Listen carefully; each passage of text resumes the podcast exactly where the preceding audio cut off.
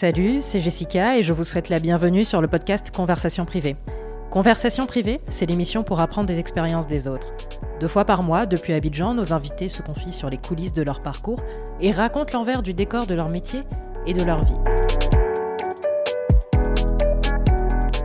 Bonjour à tous, bienvenue sur l'épisode 23 de Conversation privée avec Lokwa Kanza. Lokwa Kanza est chanteur, compositeur, arrangeur. Il a composé pour Papa Wemba, Myriam Makeba, Charlotte Dipanda et la liste est très longue. Il a également travaillé avec Manu Dibango, Corneille, le groupe Bissonabisso, Relema et tellement d'autres artistes. Lokwa Kanza le dit lui-même, il chante une Afrique moins connue. Et depuis quelques années, il est coach pour The Voice Afrique francophone. Et j'ai eu la chance de l'interviewer entre deux répétitions pour la finale de The Voice Afrique francophone qui a été enregistrée à Abidjan. Dans cet épisode, on a parlé de sa rencontre avec la musique, des fondements et influences de sa musique, de son rapport à la Côte d'Ivoire, de ses souvenirs ici en Côte d'Ivoire, notamment avec Marcelin Yassé. Et puis on a également parlé de son premier album qu'il a réalisé avec très peu de moyens, mais aussi de comment il est passé de musicien de l'ombre à une carrière solo internationale.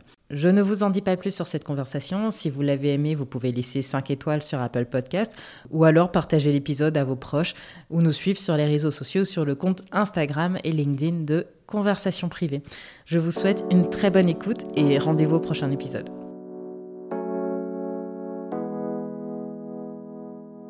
Donc merci beaucoup Lokwa d'avoir accepté euh, cette interview et je, je crois que c'est votre premier podcast. C'est le premier. Donc je suis très honorée. Donc, euh, vous parliez tout à l'heure de votre père qui jouait de la, de la guitare. Ouais. Euh, D'ailleurs, euh, votre maman, elle le stoppait un tout petit peu oui, parce que ça attirait beaucoup les, les filles. Est-ce que c'est lui qui vous a initié à cet instrument?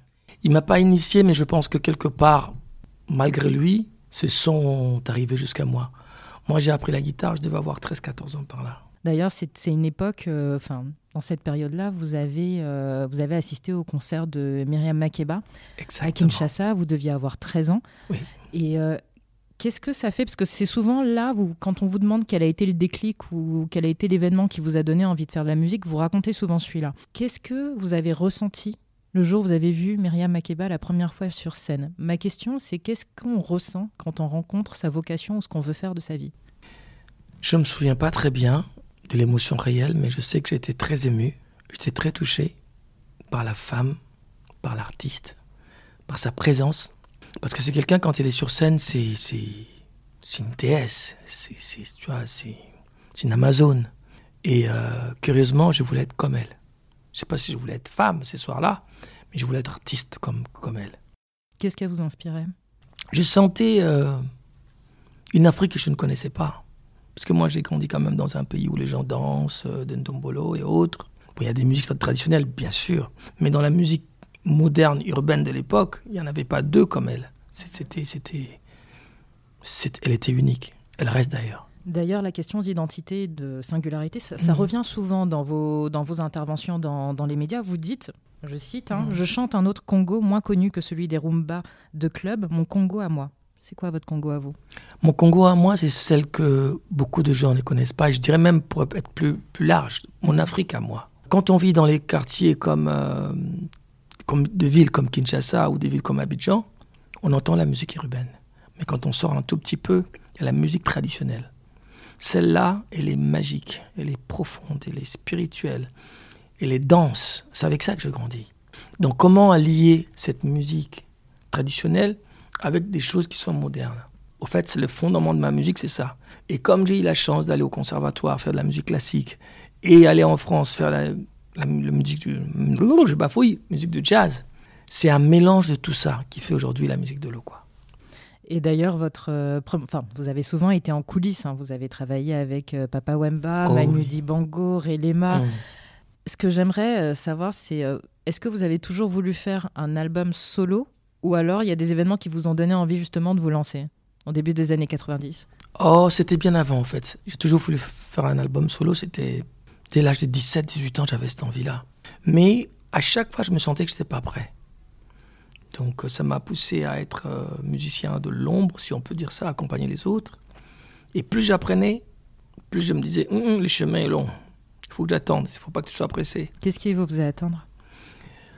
Oh, de voir l'exigence des autres, de voir la hauteur de l'histoire, Et euh, la plupart des gens que je, je, voulais ressembler étaient âgés, plus, plus âgés que moi. Donc je me disais, oh, doucement, c'est pas la peine d'être pressé, il y aura un temps où tu pourras le faire. Et c'est comme ça que j'ai attendu. D'accord. Et cette philosophie, vous l'avez toujours d'ailleurs Un tout petit peu, oui. Mais je suis passé en action quand même. D'accord. Et ce premier, euh, donc ce premier album, euh, vous l'enregistrez de manière artisanale. Alors j'entends artisanale, de manière minimaliste. Ça veut dire quoi, artisanal ou minimaliste, quand on enregistre un album? Alors je te raconte. Mm-hmm.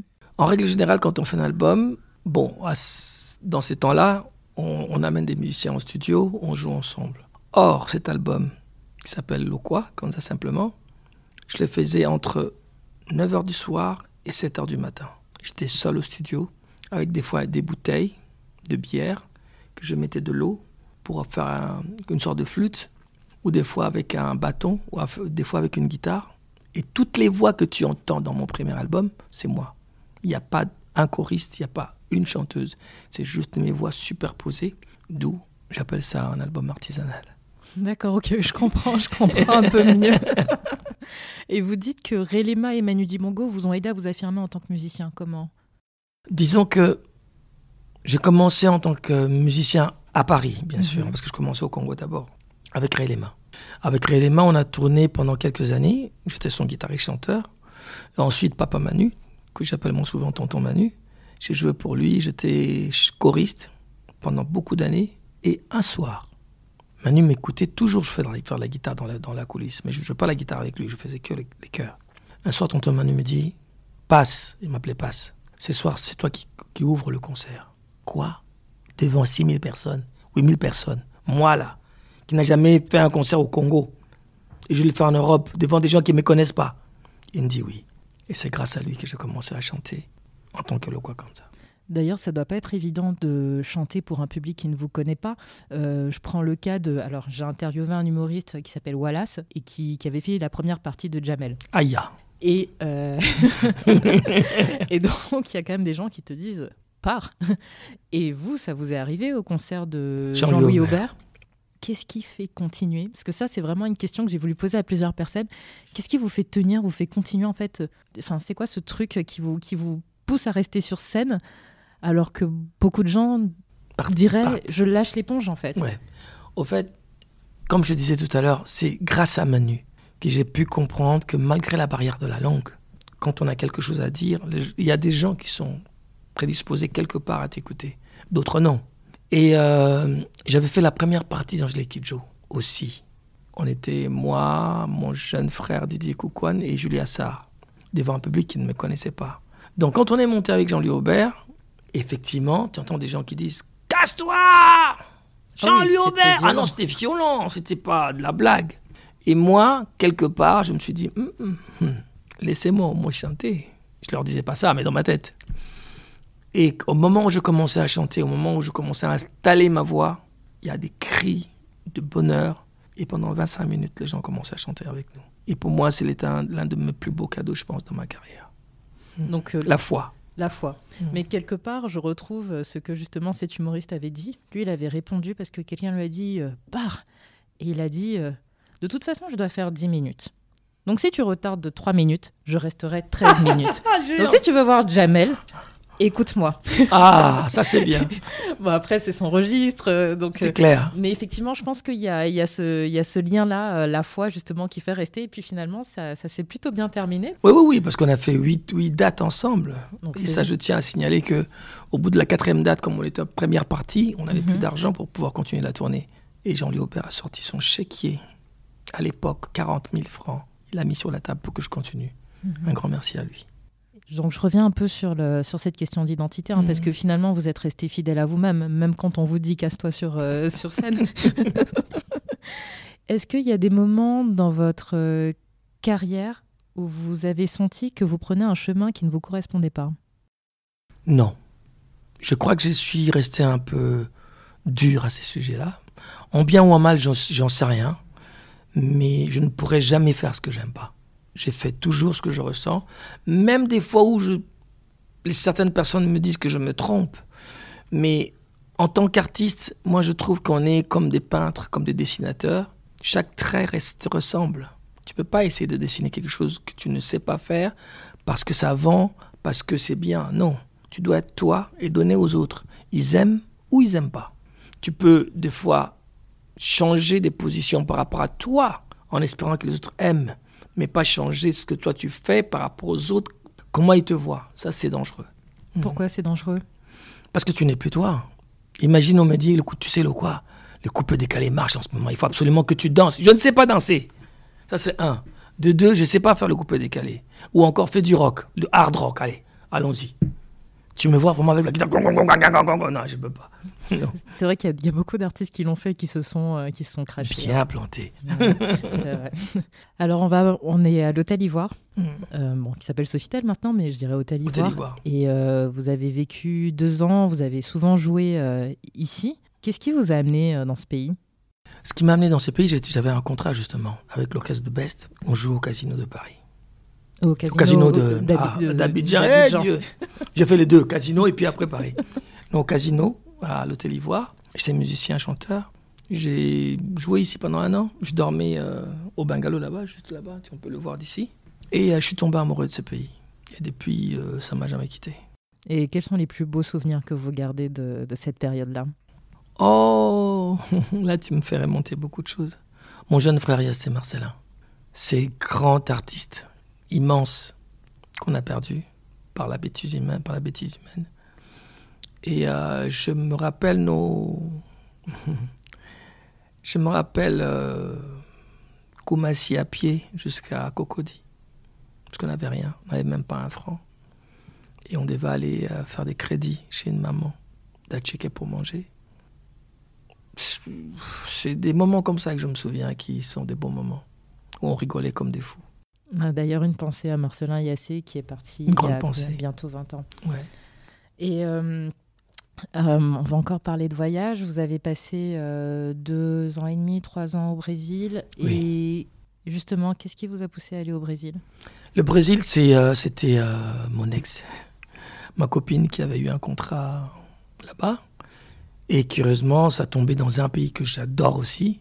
J'aime la musique brésilienne, j'aime les artistes brésiliens. Et euh, ce qui m'est arrivé là-bas, c'est que j'ai eu la chance de composer pour des très très grands artistes. C'est rare, sincèrement. Je ne connais pas beaucoup, ni d'Européens ni d'Africains d'ailleurs, qui ont composé pour des Brésiliens, parce qu'ils sont réputés comme des grands compositeurs sur le plan mondial, musicalement parlant. Et ils m'ont donné cette occasion et cette chance de pouvoir composer pour des grands grands artistes là-bas. Lesquels? Bah, pour Gao Costa, qui est une icône de la musique brésilienne, Vanessa Damata, qui est la star euh, actuellement, pour euh, Luisa Possi, pour euh, Neo Mato Grosso, tu vois, j'ai collaboré avec euh, Anna Carolina, j'ai collaboré avec Javan en concert, pas mal d'artistes. Je vais revenir sur, une, sur un album moi, que j'aime beaucoup de Papa Wemba. Ah, je savais pas émotion. Émotion, ouais. Et je savais pas que c'était vous qui aviez écrit Yolélé, une ah. chanson que j'aime euh, énormément. Et vous ah, dites que cette période fait partie des, enfin cette période en studio avec Papa Wemba hmm. sur cet album fait partie d'un des plus beaux moments de votre vie. Pourquoi? Parce que je trouve que j'étais assez culotté je sais pas si tu connais cette histoire. Je suis, allé voir Papa Wemba, je lui ai dit, tu sais, tu es un très grand chanteur. Je suis fan en plus, mais tu n'as pas de chanson. Il me regarde. Est-ce que vous n'avez pas dit la même chose à Manu Dibango aussi? Non, non. Non, ah non je peux pas me permettre. ah non, lui c'est le prof. Donc, euh, il m'a regardé, genre. Bref, je, je, vais le faire très court cette histoire parce qu'elle est très courte, parce qu'elle est longue.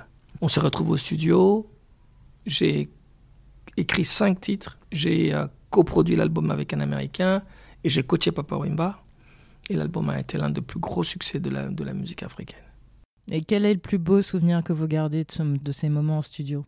Je dirais pas les moments musicaux qui étaient fantastiques, mais c'est lui et moi en train de jouer au ping-pong.